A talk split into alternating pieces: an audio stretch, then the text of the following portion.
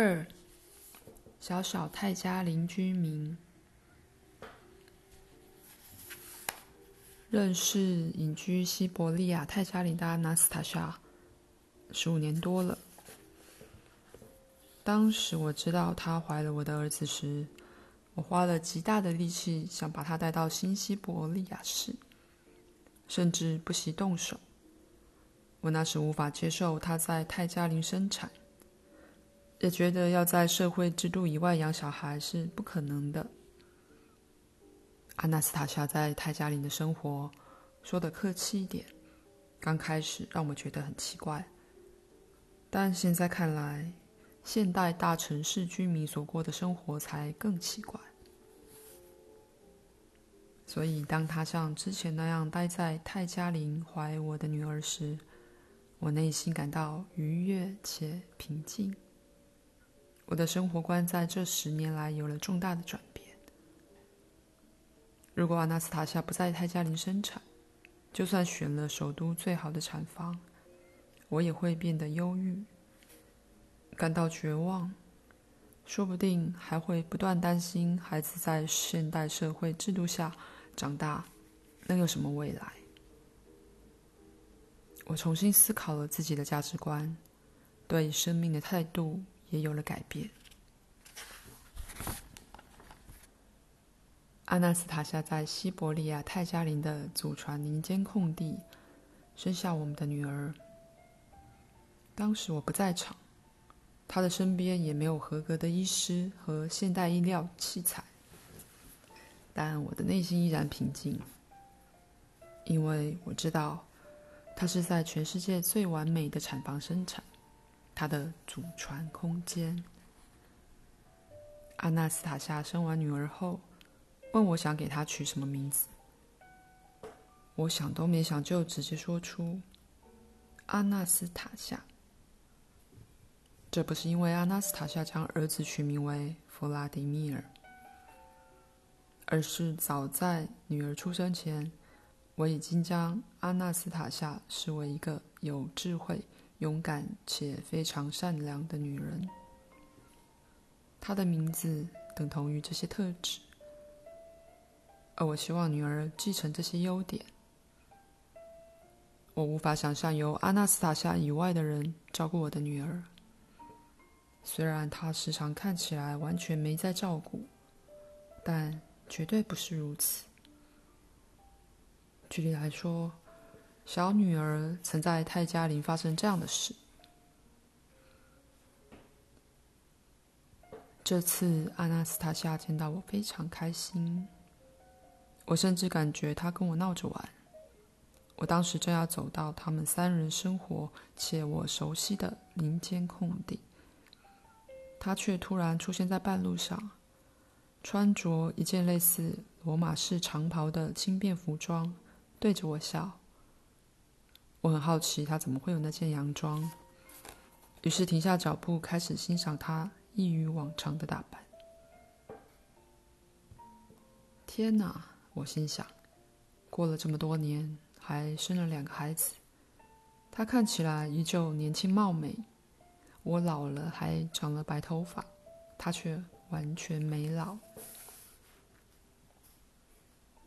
我想起他一大早起床时，都会为了新的一天而感到开心，与母狼赛跑，华丽的翻跟斗好几次。他现在还做得到吗？阿纳斯塔夏仿佛听到我内心的疑问，几乎没有助跑，就翻了两圈到我身旁。“你好，弗拉德米尔。”他开口说。我无法马上回应。他身体散发了迷人的香味和异于常人的温暖。我小心翼翼地碰他的肩膀，不知为何没有拥抱他。最后还稍微别扭的回应了：“你好，阿纳斯塔夏。”他靠在我身上，抱着我，轻声的说：“我们的女儿又聪明又漂亮。”接着，阿纳斯塔夏赤脚走在我前面，如模特儿走伸展台般，一脚在前，一脚在后的走在草地上。他不是第一次这样做，但他每次做都很滑稽，让我心情好了起来。一如往常，我们直接走到湖边，在长途跋涉后沐浴一番。我已经知道沐浴的目的，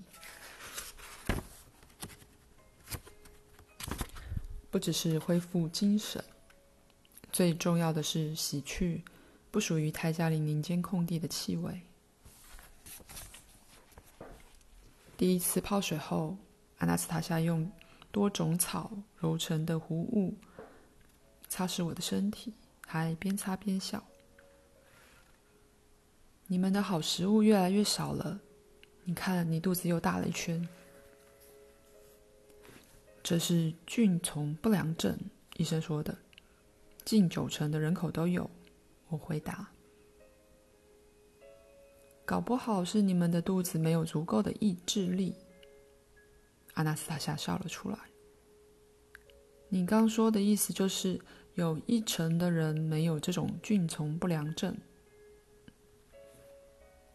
我的身体甚至头发沾满绿色的草糊，但我必须先散步一会儿，才能跳进水中，捞水洗净身体。我上岸，等到身体烧干后。阿纳斯塔夏把身上类似罗马袍的袍子脱下来递给我。现在穿上这件衣服对你很好。阿纳斯塔夏在我面前袒胸露乳，乳房比以前丰满了一些，一边的乳头还渗出一滴母奶。还在喂女儿奶吗？我问。是啊。阿纳斯塔夏开心的回答后，用双手挤压乳房，一道母奶射在我的脸上，她大笑起来，擦了擦我脸上的母奶。你把这件穿上再系腰带，看起来就像传统袍衫了。自从生下女儿后，我就一直穿着这件衣服，有时还会让她裹着睡觉。她已经习惯衣服的味道和外形。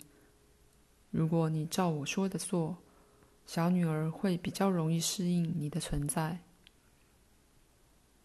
但你要穿什么呢？我有两件非常类似的衣服，我会轮流穿。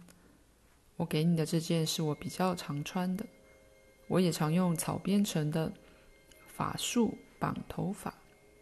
我现在就去编一个给你，你可以趁现在观察小女儿。只能观察吗？所以我不能碰她，与她接触吗？当然可以，弗拉德米尔，但先观察比较好。虽然她还小，但已经是个独立的人了，所以你还是先观察他比较好，不打扰到他。你可以先了解他的习惯，试着理解他的世界。我记得当初我也只先观察儿子阿纳斯塔夏，告诉我要多久才能抱他。你会有感觉的，你的心会告诉你答案。我觉得阿纳斯塔夏是想让我一个人观察小女儿，试着了解一些道理，所以才找了吉士去做。但我其实并不反对这种做法。我的确需要观察孩子的行为举止，毕竟对女儿而言，我只是陌生的叔叔。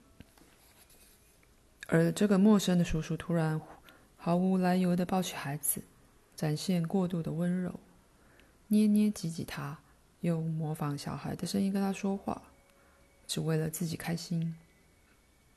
说不定孩子讨厌别人这样跟他说话，不只是陌生叔叔。所有人都不能。我开口问：“阿纳斯塔夏，我们的女儿在哪里？如果你去编东西，用草编法术，我要怎么找她？”他就在附近不远。阿纳斯塔夏平静的回答：“你自己找找看，让你的心告诉你他在哪里。”我原以为自己很了解泰加林林间空地的生活了，但每次都会有新的事物让我感到讶异。怎么可以让不到两岁的小孩在泰加林乱走乱爬，还不在旁边顾他呢？这座泰加林什么人都没有，只有一堆野生动物。我曾观察出生不久的儿子。看过他在母熊的怀里睡着，母熊则一动也不动的等他好好睡一觉。看过狼群怎么保护他，敏捷的松鼠怎么跟他玩。我清楚知道，生活在这附近这片林间空地里的动物，有如宠物。他们在界定的领域之内不会吵架，也不会攻击彼此。狗在家里可能不会去碰同个屋檐下的猫，甚至与猫成为朋友，却会攻击外来的猫。同理可证，在动物界定的领域之内，它们不会互相攻击，更不会攻击人类的后代。他们对于住在自己领域的人类相当敬重，自然而然会去保护人类的孩子。认为照顾他们是种荣耀。虽然如此，我依然不太习惯这种事情。要是孩子跑到领域之外，该怎么办？其他动物不会将孩子视为己出。总之，不管合不合逻辑，我心里还是觉得怪怪的。